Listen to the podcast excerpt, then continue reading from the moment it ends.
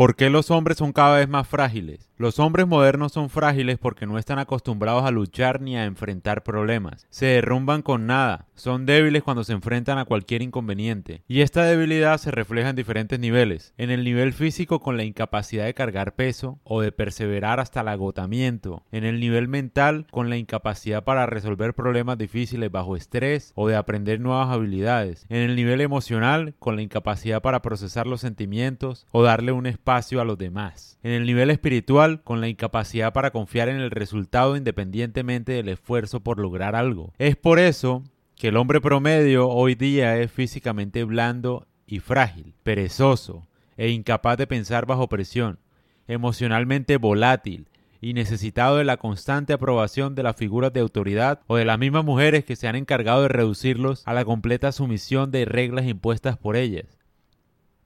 Estos hombres evitan los problemas, pero encuentran una salida en la pornografía, o se distraen con drogas o videojuegos, evitan el mundo real y el riesgo real, no tienen ningún propósito, aunque siempre hay excepciones. No es de extrañar que cada día las mujeres estén más desesperadas por encontrar un hombre masculino. Pero seamos honestos, los hombres ya sabemos todo esto. Nosotros sabemos que los tiempos suaves hacen hombres débiles, generalmente y que cuando los hombres se les da un consuelo interminable, tienden a despolarizarse y se encaminan hacia la feminidad. Cuando tú le tienes compasión a un hombre, lo más probable es que vaya perdiendo su polaridad, su lado masculino, y se vuelva más femenino. A los hombres no hay que tenerles compasión, especialmente cuando les ha faltado el modelo masculino para mostrarse de una manera diferente. Lo que necesitan es un modelo ideal para aprovechar su masculinidad.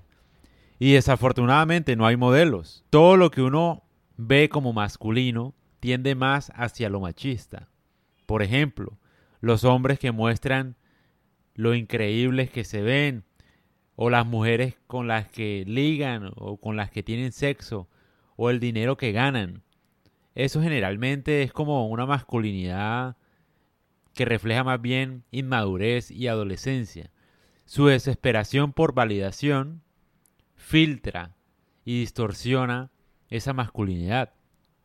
Los hombres jóvenes por eso se la pasan imitando a influencers que tienen miles de mujeres, se la pasan imitando a hombres que tratan mal a las mujeres, etc.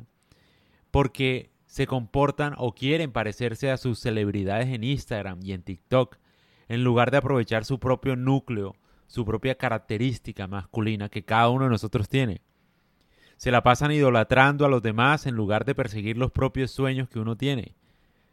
Nunca van a encontrar la atención necesaria de la vida real para convertirse en los hombres que sueñan si se la pasan imitando gente en Instagram o en redes sociales en general. Es solo a través de los problemas que el hombre normal aprende a ser grande y aprende a ser masculino.